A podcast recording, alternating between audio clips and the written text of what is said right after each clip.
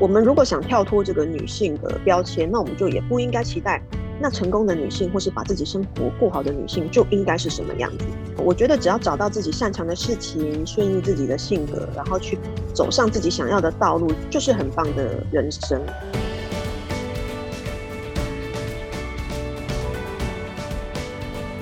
大家好，欢迎收听《哈佛人物面对面》，我是主持人杨玛丽 Mary。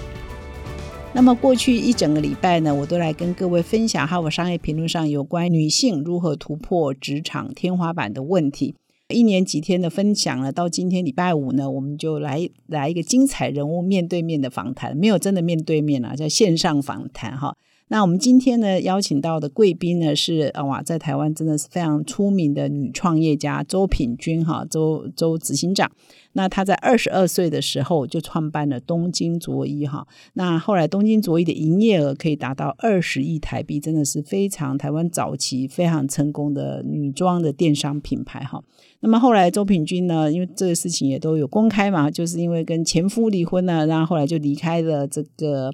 呃，东京卓一，但是他那个创业魂还是在啊，所以他后来在二零一六年又创办了 W Style，也是一个服装的呃电商品牌。那么二零二零年跟张宏志合作呢。又担任这个唯品风尚集团的执行长，那他也是常常啊，就是非常的活跃，已经在这个整个创业的职场这么多年呢，这么到现在也还不到四十岁啊，所以是非常的年轻哈。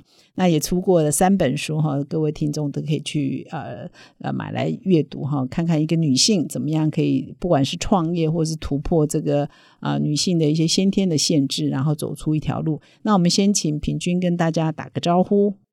Hello，大家好，玛丽姐好，我是品君，是今天很开心可以接受玛丽姐的采访，对。然后刚刚玛丽姐对我的介绍很很很谢谢，应该没有错误的地方哈，我们都有做功课。好，谢谢，谢谢。一开始呢，我是不是呃，先请你先自我介呃，谈一下你目前都在忙些什么事情，然后以及呃，重新第二次创业或者担任这个。呃，唯品风尚集团 CEO 都在忙些什么事情？疫情下有一些什么改变？嗯，我其实是在，你知道，我刚马一姐讲的，就其实我是中年失业，对不对？三十几岁的时候，对，失去了呃，从二十二岁到三十二岁这个十年打拼的事业，我其实是重新归零再开始的。嗯，那我在三十四岁时候二次创业，那呃，重新创了一个啊 W Style 一个新的呃电商品牌。后来在三十八岁的时候，那受到呃张宏志詹先生的邀请来管理，就是旗下的几个品牌，然后把我的品牌跟詹先生旗下的品牌合并起来，成为唯品风尚集团。所以我从管理一个品牌，要变成现在是领导五个品牌，那呃规模变大了，那公司的人数也变多了。但是我我自己觉得，呃，也没有想过人生会是这样子转弯，因为本来以为二十几岁的创业可能就是一辈子了。嗯，那也没有想到说哦会失去，然后会重新来，然后又有机会接触到更多品牌，所以我觉得人生其实就不要去设限吧。你有呃关了一道门，还是会有另外一扇窗，那我们就去呃拥抱这个未知的可能，尽情去表现就好了。对，所以这个回头来看的时候，我会觉得这样的人生其实也也蛮蛮精彩的。也许不是走走我们预期的道路，可是。一路上，其实我的选择都是不后悔的。嗯嗯，太棒了。那你有看我们《哈佛商业评论》这一篇文章吗？有什么感想？有啊。嗯呃，分享一下。我觉得，因为其实身为女性，的确会知道有一些些社会的框架。那这一篇专访看到的其实是更多，因为她有黑人的身份，然后又是女性，然后可能本来是贫穷的，这一切其实，呃，比起。台湾的社会可能纯粹只是女性的这个部分受到了限制，可能是还要来的更多的。嗯，那如果她都是可以做到这样子的克服，更何况是只是呃在台湾这样的环境，其实比起来我们可以做的努力是更多的。嗯，那呃我自己看完之后觉得很佩服，其实她说出多很很很直接的一些想法。嗯，我也很喜欢，就是。很喜欢阅读这样子爬到很高位置的女性，因为通常你都会看到很多呃先天或者是社会上面的限制，但是她就是突破了那样的框架。那这样子的勇气跟力量是真的很值得我们佩服跟学习的。嗯嗯，好，谢谢谢谢。然后嗯，我我觉得有一句话非常棒，因为他说我没有很了不起，但我会在这里，我的能力跟你一样好。我我不需要因为我是黑人的身份，或者是我是女性的身份而被觉得嗯很奇怪。我觉得这这句话非常有力量。我会在这里是因为我跟你一样好。这这句话很很很很让人很有感触。嗯，因为我们在过去几天有介绍了，好好的介绍过这一篇文章，怕今天的读者刚好今天才进来，没有听以前的前一两天的，可能会不知道我们在讲一个什么女性，所以我稍微补充一下哈，平均我稍微给观众补充一下，就是我前一两天呢。啊，在导读《哈佛商业评论》的文章，也就是平均刚刚分享，这是一个黑人女性啊，第一个当上这个美国五百大企业的 CEO 的第一位黑人女性，她担担担任全路的执行长。那她从小呢就被我是我是你刚刚看的那句话，也是我很印象印象很深刻的哈。但是还有两句话我也印象很深刻。第一个是她说，我从小呢是一个黑人女性，一九五零年代六零年代长大的，她大概是这个年纪，今年六十二岁。那他就说，他从小就是感觉白人的男性、白人的女性根本就无视他的存在。那黑人女性、黑人男性也觉得你应该就没有什么未来嘛，也是放弃他哈。这是第一个。第二是说，他的母亲把他的老师给他的忠告，就是说你未来最好的路是三条，一个是当护理师，一个当老师，一个是当修女哈。所以呢，你就看说你要不要认命，就是说你大概就这三条路。可是很特别，就他冒出头来之后，大家又觉得。不可能啊！怎么一个平常的黑人女性可以很出头？所以就是你刚刚呃平均讲，就是说你一定是天中一米，你一定是这个旷世奇才，你一定是万中选一的上帝选民，所以你才会做的这么好。好像就是不承认说她其实就是一般的黑人女性也就可以做的这么好哈。所以这个就是我稍微回顾一下这篇文章的内容，就是平均刚刚讲的说这句话也打到你，其实也蛮打到我的哈，是不是这样的意思？平均是啊，就是。呃，不需要去觉得说哇，你你是不是非常了不起才能这样？嗯，其实我不过就是呃，因为我的能力是让我可以在这里的，就这样而已。那人们并不会去质疑男性这样的角色。那为什么只要是女性，或是黑人，或者是甚至你是年轻的，好像就要被看轻？为什么好像我们就不可能是能力好的人呢？嗯，对，这个蛮蛮值得我们去思考一下的。嗯，好，那我接接下来要再请教平均一个问题，就是说你这么年轻就创业哈，应该是说小女生吧，二十二岁就创业，那人家可能也是女性之外又叫小女生嘛哈，当员工都嫌太小，还当老板哈，然后所以 对，所以你你又那么年轻创业，作为一个女性，又是一个女性哈，呃，有碰到什么挑战跟困难吗？在这过程当中，怎么克服的呢？对啊，的确是因为我二十二岁的时候创业，那即便当了老板五年，也才二十七。那我二十二岁创业的时候，我还是大学生哦。那呃，毕业之后继续当老板，即便到了三十岁，我都算是很年轻的老板。所以无论是对内，比方管理员工，或者是对外跟这个供应链、供应商的合作，不管是工厂啊、布料商啊、批发商啊。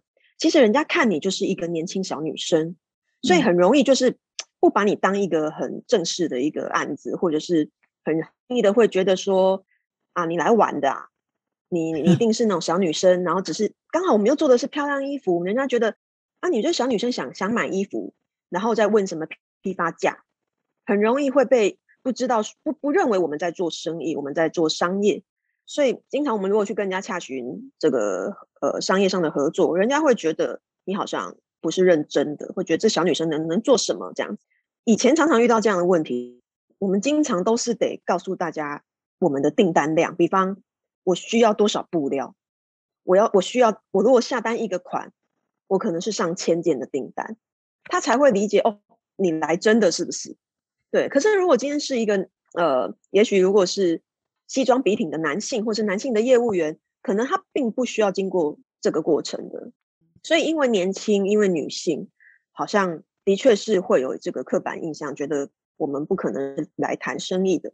那刚好，我刚刚有提到员工，就是因为我非常早创业，所以有时候我带领的员工可能是比我还要年长很多的，不管是年长几岁，甚至年长二十岁的都有。我可能二十二十几岁。对，可是我我有四十几岁、五十几岁的员工，那他们可能做服装或是在工厂已经有十几二十年的经验，他可能也觉得，哎，一个小女生你怎么会比我懂？很容易，其实你也会受到员工的意。那他们把你当小秘书？呃，应该说他会觉得你是小女生，你只是在乱玩而已。嗯，你只是你你不懂，你不会懂。对，那刚好那个时候电商又刚兴起，大家其实不会理解说，呃，年轻人就是呃生生活在那个电商的时代，所以年轻人是很会玩网络的。那网络是一个全新的市场，全新的商业模式。那年轻人呃懂得踩着这个商业模式，让服装让很多的快时尚走向另外一个另外一个高峰，另外整整个是一个新的蓝海市场。那可能。呃，原本服装其实是传产，他们可能还没有看到这个市场，所以他很容易会用服装的专业来看你说，你小女生你怎么可能比我懂？但是我懂的不是跟我们的设计师，呃，或者是板师，或者是工厂管理的员工一样的专业，我懂的是网络这一块的商业啊。所以，呃，慢慢的你是必须要在这个呃公司的营运过程中，让他发现，我也许在服装专业的部分我没有比你懂。但是我懂的是另外一块东西，那慢慢的也会才会获得呃员工的尊重这样子，所以我我我觉得，嗯，也许人家看你觉得呃年轻，然后好像呃很早就成功，年少得志这样，可是你自己其实是知道你有多少的关卡要去突破的。嗯，这可能是大家比较没有看到的部分。嗯嗯，那听说你有一次到日本出差啊，就是你刚刚讲的说，哎，跟可能年长的同事一起，那结果反而客户把你当成是随行小秘书。那像这个你是怎么？尤其日本人也是对女性也是比较觉得女生应该就是倒茶水的，就是 所以你怎么克服，对不对？因为我们看日剧都是女生就负责泡咖啡泡茶的。老板一来，主管一来，就是他要负责泡一堆咖啡、一堆茶，所以你又要去日本做生意，这怎么克服呢？呃，那一次其实是到日本去开会，然后我是代表公司，然后带着我们公司的男性的经理人，还有呃一位男性的助理一起过去。那可是哦，你知道，当然像玛丽姐讲的，日本可能女性的社会，呃，在社会或是职场上的地位，可能又比台湾的再稍微低一点，大家可能。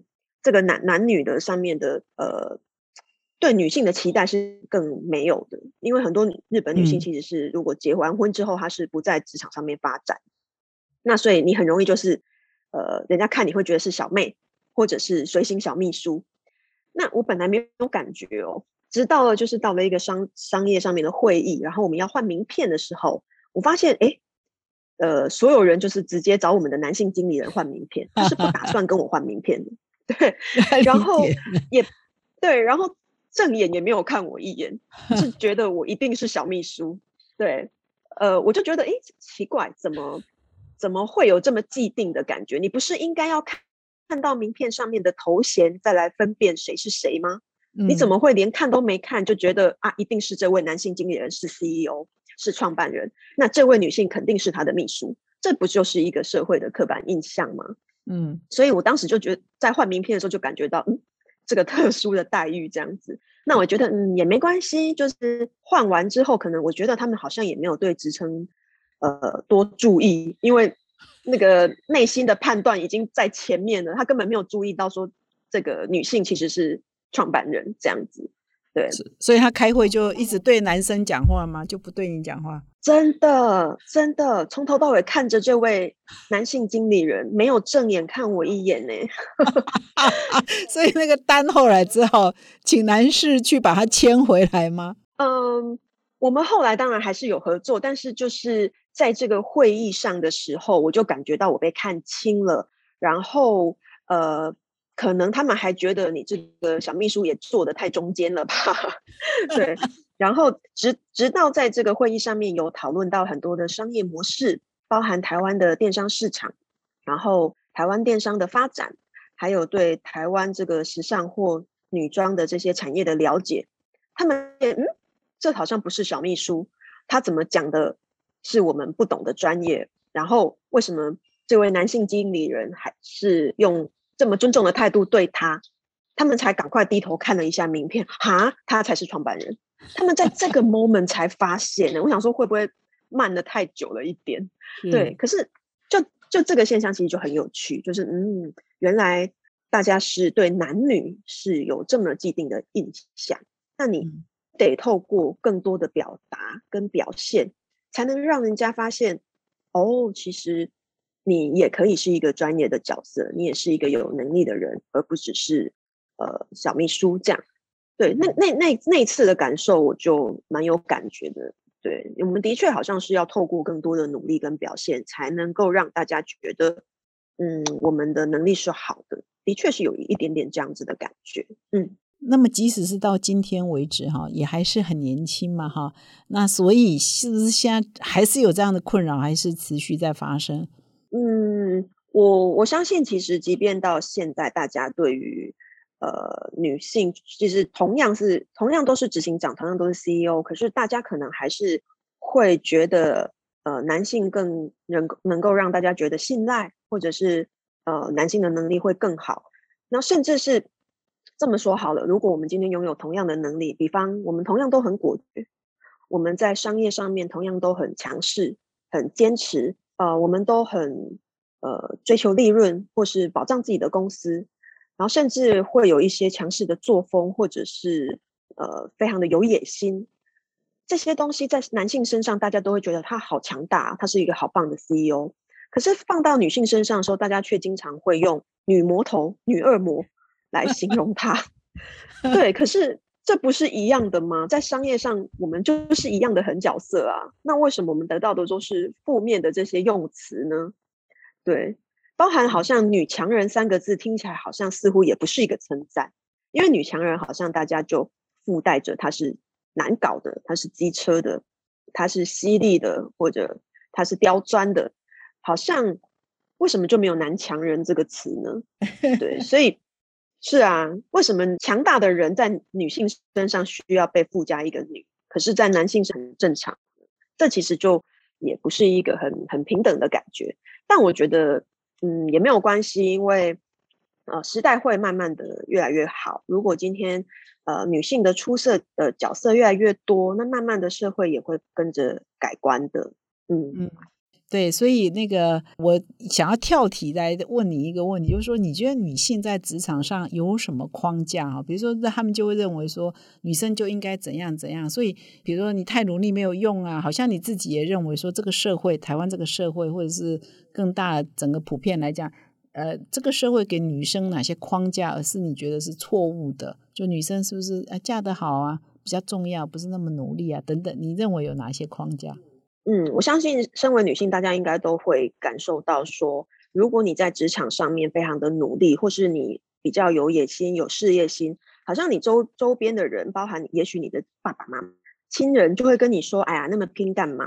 还不赶快，还还不还不快早点嫁一嫁？”或者是 会有一种感觉，好像你嫁得好，其实这些也不是那么重要，会有这种感觉。对，然后或者是说。呃，有时候女性也会自己觉得好像在职场上不用太努力，因为会觉得好像这个是男人的战场，那我们女生就是呃协助的角色，或者是做好我们呃原本的事情就好，不用太去争取主管的角色啊，或是往往上爬的角色，或甚至觉得女生不要有太多的意见，会有这种感觉。好，那我我甚至听过，我有一个朋友说过，他们在开会的时候，甚至有。男性的主管曾经说出：“我们男人开会，你们女生不要讲话。”对，但是明明大家同样都是同同等地位的小主管，还是什么的，对，还是好像嗯，怎么男女会拿出来讲这样子？嗯，那或者是如果女性的职场的表现呃很好之后，反而有时候会被觉得说：“哎呀，女性太强，赚太多钱，哎呀，到时候会嫁不出去啦。”会好像会有人家就会这样讲。对，好，对，那甚至有很多女生自己也觉得说，哎呀，我们迟早要嫁人生小孩，那嫁人生小孩到时候可能也会影响我们上班，又影响我们的职涯，那所以可能太努力也没有用啊，反正生小孩那时候还是要停掉，然后也觉得说，呃，很不公平什么的，因为男生就不用生小孩，女生自己心里面好像也自己觉得有一点不是很公平。我觉得以上这些都是蛮常见对于女性。职涯上面发展的一些框架，这样子，嗯，那所以你当了，哎，你是女儿嘛，对不对？还是是呀，女儿。那所以你对女儿的教育，你要怎么样当一个妈妈？怎么破除从小？因为我们的社会。啊，或者我们的家庭的确传统的概念就是女生就是，呃，你功课好不如嫁得好嘛，哈，那你很努力不如你把自己弄得漂漂亮亮的啊，等等，或者是呃太努力是男生的事情哈，等等，或者是太强势又被认为说你是母老虎或什么的哈，所以你怎么样传达给小孩一个正确的职场，或者是你带女部署的时候，你怎么鼓励他们？嗯。我觉得不管是带女部属，或者是我自己教导我的女儿，我们都可以先把男性、女性这个性别部分先拿呃先拿掉，而是回归到说一个人，就是不论男或女，只要身为人，我们其实都需要为自己的人生去努力、去奋斗啊！就不要说啊，男生才需要努力，才需要奋斗啊，女生就是去依靠谁？其实就是把男女拿掉，无论是男是女，我们都需要为自己的人生去努力、去奋斗。然后女性所谓强，嗯，那个强不是强势，也不是高傲，我们的强是内心的坚强，或者是我们工作能力很强，代表我们的个性要很高，要很高傲、很强势、很难相处啊，这是两回事。所以女生自己也不要觉得说，哦，女强人好像就会很高傲、很很很凶狠、很刁钻。我觉得那也是一个刻板印象，我们可以不用是这样子的。然后女生如果嫁得好，当然也很好啊。可是我觉得经济独立是更为重要的一件事情。你为什么不能是既能力又好，经济又独立，然后嫁的也很好呢？我们不能贪心一点吗？对啊，哦，这是可以的呀。谁为什么不能不选题呢？哦，嗯。然后女生觉得生小孩，呃，要当妈妈就很容易影响职涯，很不公平。可是男人也要当兵啊，也不公平吗？嗯，如果今天同样同时毕业，那男性可能去当兵一年多，女性已经先踏出职场。其实我们在职场上的起跑点是比男性还要快的。那那个大概一年半的努力，其实男生是后来当完兵出来才能才能追的。那男生也不会公平啊。所以其实男女的性别本来就。没有所谓的要一模一样的公平啦。你说，你说把男生女生拉掉，那每个人的家世背背景跟际遇，难道就公平吗？对，所以世界上没有没有真正公平的事情嘛。那这些事情我们就不用，呃，不公平的事情我们就不用去多想了。那不是我们可以改变的。我们的生理结构就不一样，怀怀孕的就是女女生嘛，男生不会怀孕啊。所以这个部分，呃，在生理上面不能改变的事情，也不用去多探讨。反正就是在现在的现有条件之下，那我们可以做什么？这个正会比较正面一些些。嗯嗯，就是说我们要拿掉，对，拿掉许多刻板印象，就男生应该做这个，女生应该做个，男生不应该做这个，女生不应该做，这刻板印象都要拿掉，拿掉，拿掉，才有办法做做自己，然后依自己的兴趣跟专长去做。嗯，而且其实无论男女，只要你不努力，你都不会有好的人生。但那只要你的能力是有不可取代性的时候，即便你是要呃生小孩、暂时的育婴假，或者是呃，也许有些男性他可能想要出国停留圆一个梦，其实都是一样的嘛。只要你的能力有不可取代性，你的你的职涯可能只是暂停，而不会失去。所以这个就是选择权的问题，就是呃，如果我们的能力是好的，可能有时候。我们对工作上面是有选择权的，并不是被选的，而是你有能选你你想待的公司，你想发挥的舞台，而不是被动的等别人选你。所以我觉得无论男女都一样，就是让自己有更多的选择权都是很重要的。嗯，那你像你三十二到三十四岁这一个中段，你是在除了忙着打官司，你那个时候是怎么自我安顿的？嗯，我那个时候的确是人生最大的低潮。那那两年真的就是蛮沉潜的，就是呃，除了很心情自自己的心情也很低落，但后来我就想，嗯，也许也许就是我有十几年时间都没有放假，你知道，也许就是上天给了你一个长假，你不如就好好休息吧，反正现在什么也做不了。那我后来就出去旅行啊，然后我我去了我去了英国、法国。去自助旅行，然后我终于不用再是为了出差而出国，我再也没有成，我是可以睡到饱，在到路边的咖啡厅好好喝一杯咖啡，然后就看着路人无所事事这样子。我以前觉得这些无所事事的时间很浪费人生，我都觉得拿来工作多好。但我那两年的这个放空，反而让我觉得说，哎，其实就是因为放空，所以你的脑袋才塞得进去更多的东西，才呃衍生了就是后来创了这个第二个新品牌的很多的想法跟概念。因为我看到欧洲人，人家搞品牌是这样子搞的，哇，是这么有生活态度的，不是只有在卖东西而已。所以那两年出国去看品牌，然后去感受这个欧洲人做品牌的氛围，的确是呃让我对品牌跟经营上面有很多新的想法。那这个也的确是我踏出去旅行之前没有想到的。原来我带回来的是脑袋里面满满的是这样子的东西，所以也回归到我刚刚最前面说的，真的是人生不要设限，就是如果已经发生了，那我们就顺条路去走吧。那你也不知道你会遇到什么，呃。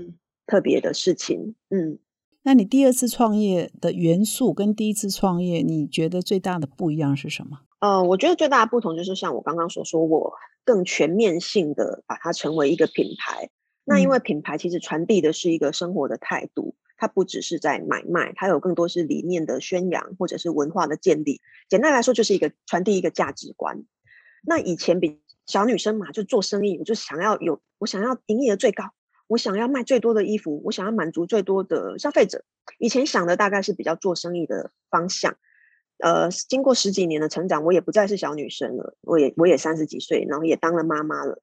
那很多软性的调性就跑出来，就是更理更感性、更柔性一点，想要去承达一个态度。尤其是呃，我走过这个离婚跟很多这个诉讼。然后重新再站起来的这个过程，很多的女性都会来我的社群跟我互动，说：“哎，奇怪，为什么我没有陷入人生的低潮，然后就呃再也再也没有办法站起来，而是好像用了一个更漂亮、更坚强的形象呃付出了？那为什么我可以这样子？我发现，如果我来分享我的想法，如果如果我来分享我的心情，好像可以帮到蛮多人，给大家正面的力量。于是我也在我的社群上面开始写很多的文章。”分享我的生活，嗯，呃，我跟我的育儿的心情，对，所以成立周小薇的勇敢生活，就是在这个背景跟思路底下就成，而且很坦然的分享你在职场啊、亲子啊、啊婚姻中的一些议题，嗯，对，那这些生活上面的呃价值观跟理念，就成为这个品牌最好的一个能量。那大家会感觉是，我是因为认同你的理念，跟以及想要也要变成这样的女性来支持这个品牌。那我觉得这个品牌量就变得更大了一点，因为我觉得品牌最有价值的是这个呃无形的影响力，而不只是销售力而已。我想这个是我两次创业比较不一样的地方。嗯，那你觉得简单讲，你这一次想要传达的价值观是什么呢？嗯，我觉得。我传递的一个感觉是，我们身为女性，呃，我们不需要看清自己。让无论我们在任何的人生的项目上面遇到低潮，无论你是失业、失恋，还是婚姻，还是跟亲子之间有什么冲突，任何都好，我们都可以坚强，跟用更有智慧的方式去面对。呃，我们也能够把我们的外外貌给打理好。那呃，我希望我们贩售的不只是。漂亮的服饰或配件，而是让你从内而外都能够活得漂亮，然后真正的对自己有自信。所以我写了很章，其实是跟销售没有关系的，而是传递一种一种态度。那很多人在低潮的时候，或是心情低落的时候，会来看我的脸书啊，看我的 IG 啊。那我的粉丝都说，既看完之后会得到力量，发现说，其实有女性是这样子活着的。那我好像自己也可以学习这样子的生活的方式，嗯，那原来生活其实可以因为自己而变得这么美好，而不是期待呃别人来自己美好，嗯，对，所以我觉得呃用社群去传递这样子的呃生活态度，然后也跟品牌呃合并在一起，这样子去传达这个能量，其实是更有力量的。理解。那刚刚我们也花了一些时间谈说，女性会被刻板印象束约嘛？而且有很多是属于先天对我们不利的条件或社会环境。可是，不过作为女性，可能女性的特质，以你这创业到现在快二十年了哈，你觉得女性在领导力上或者是在职场上，她可能还是有一些优势嘛？那你看到女性特质的优势是有些什么？是。我觉得女性的确要好好发挥自己的优势，不要去看到说啊，男人可以做什么，可是我们却没办法。比方男人，也许你觉得他体力特别好，或是你觉得他可以做什么做什么，可是我们女生就是没办法。那你要看，那有什么我们是比男性还要好的？像是我觉得，我觉得女生就是可以很温柔，因为你知道男生有时候没有办法。呃，我觉得男生反而就是因为社会其实对他们也是有框架的。社会对于男性的期待是觉得他应该要很霸气，他应该要很能够 handle 一切，他应该要很有想法。大家其实也赋予男性那样的框架，然后他就应该要赚很多钱，应该要养家，不然没有女人要跟他在一起。其实那也是男性的一个框架，他们也在这样的框架上面生活。那女性就不用去跟男性硬碰硬。我我反而觉得，身为女性有很很多的优点，就是呃，我们可以呃用很温柔的方式沟通。你可以很客气的说啊，这个部分我比较不懂，可以请你跟我说吗？可是有时候男生可能这样子就会被觉得很弱，那当然这也是一个社会的框架。可是女既然女性就已经被觉得弱了，那你不如就踩着这个弱往上爬吧。你就可以很谦虚、很柔的去说啊，这个我真的比较不懂，你可以请你我吗？你就善用这个女性的特质去去去走你的职业，就不用。我觉得女生就反而不用装出很强势。的样子才能告诉别人说我能力很好，我觉得是不用的。我们就善用这个女性的特质。那我觉得女生无论是在呃沟通的技巧上面，或是手腕上面，我们都可以很温柔。然后我们的情绪也可以很温柔。我们不需要把强势写在脸上，不用把强硬放在我们的所有的处事态度。可是的内心是可以很很刚强的啊。什么刚强呢？就是我们对于我们目标的追随跟坚定。还有我们的抗压性，然后我们可能可以不用像男性这么爱面子，就是啊没有关系，那你既然这样讲，那也没有关系。那有没有什么别的说法呢？别的合作方式呢？我们可以善用这个温柔的力量。嗯，那我觉得这个就是其实是男性有时候比较没有没有办法的部分。那这不就是身为女性的优势吗？嗯，那你有善用这个优势吗？像你是。在办公室，你是很凶悍的女 女主管，还是很温柔的女主管？大家其实真的对女强人会有刻板印象啊，会以为说啊，一定是恶魔老板这样子。其实我不是哎，我就是很善用我刚刚讲的，我就会说这个我不懂哎，你可以帮我吗？比方我可能会去找我们家的 IT，我们工程师，我就说啊，这个这个地方我不会用，你可以帮我吗？我是不会用 CEO 的呃的那这这种呃高高在上姿态去说，哎，这个你处理一下。我不是不会这样子说话的，我一定是用呃很女女性这样子的角色去跟大家做沟通。我反而是不喜欢把这个职称跟呃那个阶级给放到前面来的。嗯，那我那你会凶员工吗？会大骂吗？或角色真的很我不会生气的时候，我 不会诶，因为我我觉得这个没对于事无补啊。对我觉得这个于事无补，就我我我觉得没有必要用。呃，凶的方式去沟通，我反而可能会呃想要听听看为什么他这样子做。我会说，哎，呃，你怎么会想要是用这样的方式处理？你有什么考量吗？嗯，我会把握这个机会去了解他为什么这样做。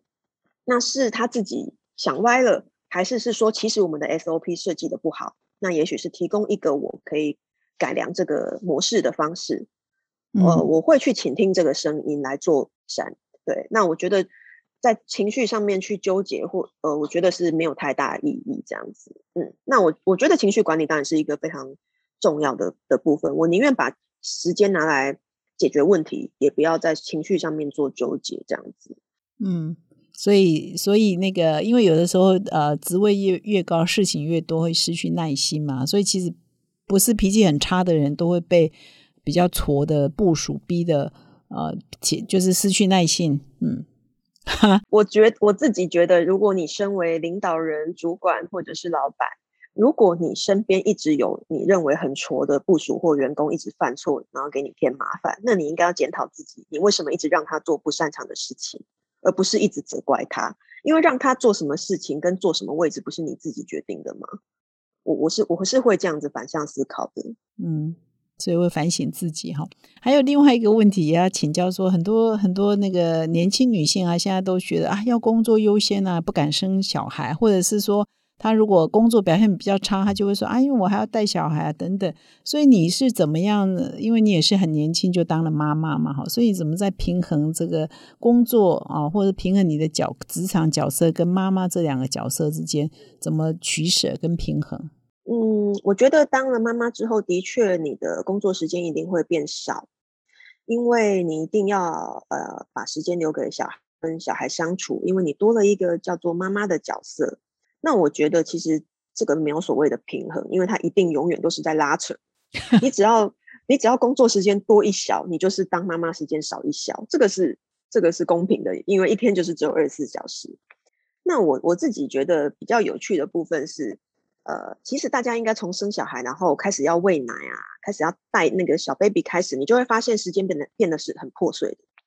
以前可以睡个八小时，其实你的睡眠从你开始要喂奶开始，你就是变成两个小时、两个小时为单位，时间变得破碎。那我觉得反而是要呃，能够去练习这个怎么样在破碎时间里面做很多的事情。所以我觉得当妈妈之后会变强大，因为你懂得怎么利用破碎时间。因为以前可能很多人会觉得说，我要做什么事情，我就是得好好坐下来，然后我要一坐坐个四个小时，我要专心。但是当你成为妈妈之后，你可能没有办法有这样的时间的时候，你你反而是要很很能很能够利用破碎时间的。哦，我现在有个两小时，那我现在赶快干嘛干嘛？因为等一下小孩又要醒了。我觉得这不是更强大的工作能力吗？如果你把它放在职场上，如果任何的破碎时间，你就能用最高的效率。然后目标很明确的，赶快完成什么事情。其实这个是在职场上面很很强大的力量哎。嗯，那我觉得当了妈妈之后，如果你把这个力量放到职场上，你会发现你做事情更果决、更有效率。然后呢，在呃情绪的部分，我觉得，因为你知道小孩的确是会让你很抓狂的一个一个生物，所以你当了妈妈之后，你真的会情绪更稳定，因为你知道说。我一定要稳定，不然我会被逼疯。然后也因为，呃，带从带小孩开始，你会更有同理心哦。原来完全都不会的孩子，他是他是会发生这些事情，他是会这样做的。我自己是觉得我变得更性格更柔和，然后更有同理心，更有耐心。我我自己当妈妈之后的感觉是这样。那我我知道很多女性可能会，她是相反，她觉得我更容易抓狂，更容易崩溃，更没有耐心。那是因为我觉得可能没有转换角色来看，就是如果你跟他一起崩溃、一起抓狂，你只会更辛苦、更痛苦。我们应该要用相反的方式去想想看，怎么样顺应孩子的性格，然后把他给搞定，把他搞定，你才会轻松，有时间去做自己想做的事情，你才会有独处的时间，能够做自己，你就不会觉得当妈妈很痛苦。嗯，然后也因为追求效率，所以我的我的上班时间缩短了。我知道我几点就一定要走，我不能像以前这样啊，反正做不完我就晚上再做就好了。然后会会晚上做不完，那就一直做到天亮不睡觉就好了。我现在不能这样子，所以我反而会集中火力，在我可以的时候做很多很多的决定。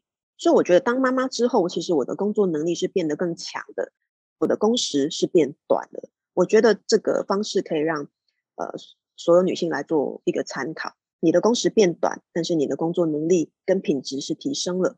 嗯，这真的是很振奋人心哈！就是说，这个这个就正面思考，人家说态度啊或观念哦决定一生哈。就是你这样子想的时候，你就会往正向循环。那有一些人就是他就是一直想到是负面负面啊，我要带小孩，我没办法好好工作，我没有办法加班，我没有办法干嘛，都是完全都是负面能量，那就越来越工作也没做好，其实小孩子也没带好。是我，我觉得不会没有办法，只要你愿意跟这个问题正面对决，你一定会找到方法。只要你停止抱怨的开始，跟他面对面，你一定会找到方法。我我觉得是这样子。然后我觉得就是当了妈妈之后，不要再用工时换薪水，我们一定要用脑袋、用品质、用效率换薪水，你才不会觉得天啊，我这样子快压垮了我的。你一定要在你生小孩以前建立你对工作上面的影响力、跟专业、跟不不可取代性，你就不会再需要用工时换薪水，那你就有更多更多的时间。所以大家才有时候会觉得说，可是我工时变短，我要怎么可能可以赚到更多的钱，或甚至一样的钱？就是你的工作的品质要更高。我觉得要往这个方向去努力。嗯，对，讲的真好。还有就是说，你好像在你的粉砖里头也常会分享一些你的生活的一些点滴嘛，看得出来你也是跟一般人一样嘛。就是我们不要把这个成功女性都神化啊，神化就她好像不吃三餐、不上厕所啊，是不是？这个要不要讲一下你的私生活，或者说，其实你也是跟一般人一样嘛？虽然说创业这么年轻就成功，但是事实上就跟我们一开头讲的乌苏拉的故事一样嘛，他也不是神人哈，天纵英才，他也是跟一般人一样要生活，要吃三餐等等。你要不要分享一下这一块？对我，我我觉得的确，大家对于女强人或者是说呃成功女性，会会觉得说啊，他们就是非常的自律。然后他很完美，他可能就是都喝无糖饮料，然后不会吃路边摊，然后然后很很很喜欢运动，或我都觉得嗯，没有一个是我，然后或是桌子收的很干净，然后没有我我桌子很乱，我包包也乱，对，就是我我们不是那样子的女女生，对，那个其实可能是太过完美，可能也许是在戏剧里面的给人家的印象，嗯，我跟一般人一样啊，其实我也会耍废啊，我也会有拖延症啊。我也会有觉得哦，我今天不想上班啊，也会啊，然后我也会吃垃圾食物啊，我也会体重失控啊，假日也会赖床，然后不想要带小孩啊，对，甚至我之前是连完全不会煮菜，我是最近才开始会煮菜，然后我我也很喜欢喝含糖饮料，我甚至不运动，然后我会买路边摊逛夜市啊，然后如果有跟我相处过的呃员工或朋友会发现，其实我是一个性格比较随性，然后很很幽默的一个人。那这些东西都其实好像抵触了人们对于女强人的印象，会觉得不可能。对，我就觉得说，哎，为什么？为什么大家要觉得好像女强人应该是要有一个框架的一个刻板印象的？我觉得，我觉得人都是有自己的性格的，他不会是只有一个样子，不会因为他呃爬到什么位置，或者是也许大家觉得他很成功，他就应该是一种人。我觉得不是的，每一个人都有自己擅长的优点，他们都有可能。呃，成为一个成功的形象，但是他们可能是完全不一样的人。那我觉得，只要找到自己擅长的事情，顺应自己的性格，然后去走上自己想要的道路，就是很棒的人生。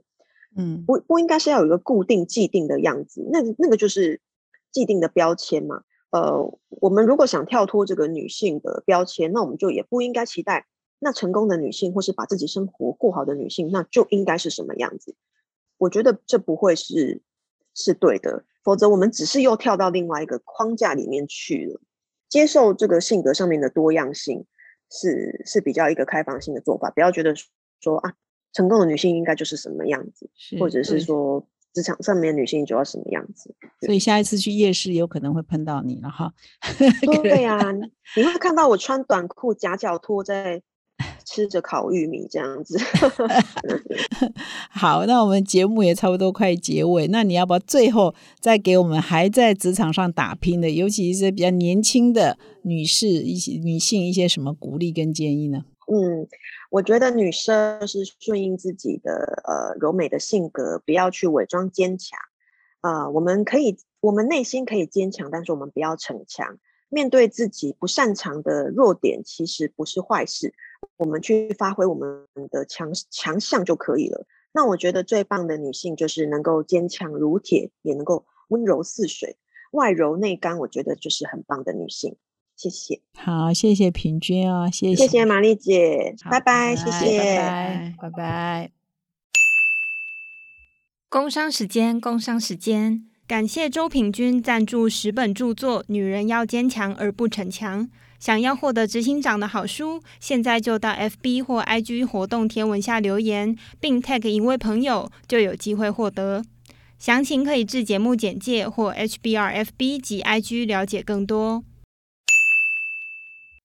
今天非常高兴，我们这个这一周呢都在谈女性如何啊突破职场的天花板。那今天的最后一集呢，有啊就邀请到我们的唯品时尚的 CEO 周品君，他也是之前啊创办东京卓一啊电商平台这个创办人，二十二岁就创创业，到现在还不满四十岁又做第二次创业啊。他给我们做职场上做一个女性。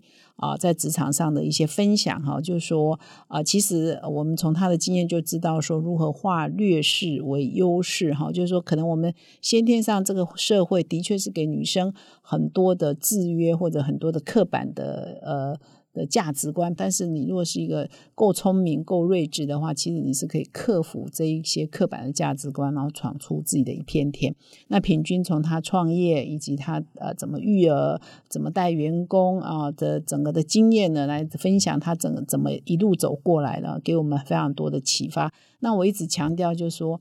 这个女性的议题不是只有女生要听，我觉得男生更要听，因为男生你可能要带部署、带女部署，你可能有女同事，你可能你的太太或者是你的女儿，你都要给他们用正确的价值观、用正确的态度来对待他们的工作以及他们的学习以及他们的职爱，这也是啊非常重要的一环啊，这整个才会让整个的呃环境呢对于女性这个议题是更友善，那每一个女性的发展可以更好。最后，如果你喜欢这个节目，现在就订阅，并到 Apple Podcast 留言告诉我们你的想法。感谢你的收听，我们下周见。